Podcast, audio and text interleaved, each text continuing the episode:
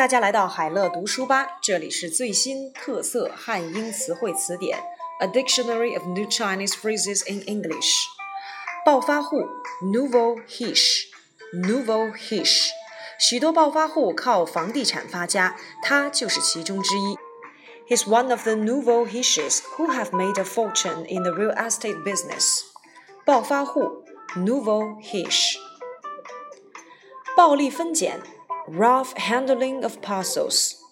rough handling of parcels。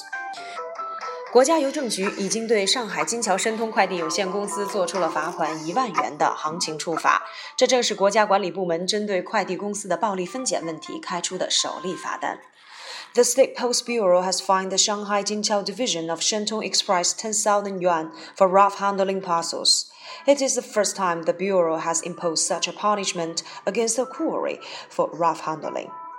暴力分拣 rough handling of parcels. 爆粗口 outbursts filled with expletives. Outbursts filled with expletives. 因足球比赛失利遭起哄，门将对球迷爆粗口进行了辱骂，引起了轩然大波。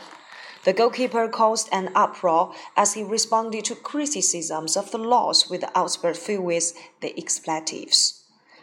爆粗口 outbursts filled with expletives.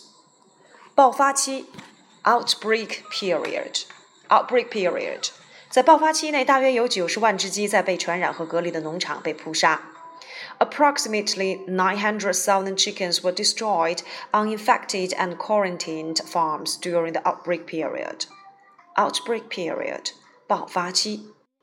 北约 The North Atlantic Treaty Organization 创建于1949年的北约有28个成员国，总部设在了比利时的布鲁塞尔。 Established in 1949, NATO, North Atlantic Treaty Organization, has 28 member states and it's headquartered in Brussels, Belgium. 北约 the North Atlantic Treaty Organization. 背黑锅 be the scapegoat, be the scapegoat, or bear the blame, bear the blame. 一有差错， 总是我来背黑锅。If anything goes wrong, I'm always the scapegoat. Be the scapegoat，背黑锅。贝利乌鸦嘴，Pelé Jinx，Pelé Jinx。西班牙和巴西是赛前的夺冠大热，但足坛传奇人物贝利已经预言两队有望夺冠，他们也许会栽在这张贝利乌鸦嘴上。Spain and Brazil were pre-tournament favorites but they could be hit by so called Pelé jinx as the football legend predicted possible glory for the two teams. 贝利乌鸦嘴 （Pelé Jinx），被动房 （Passive house. House）。Passive House，中国首座被认可的被动房，外观类似于一组朝四个方向开的抽屉。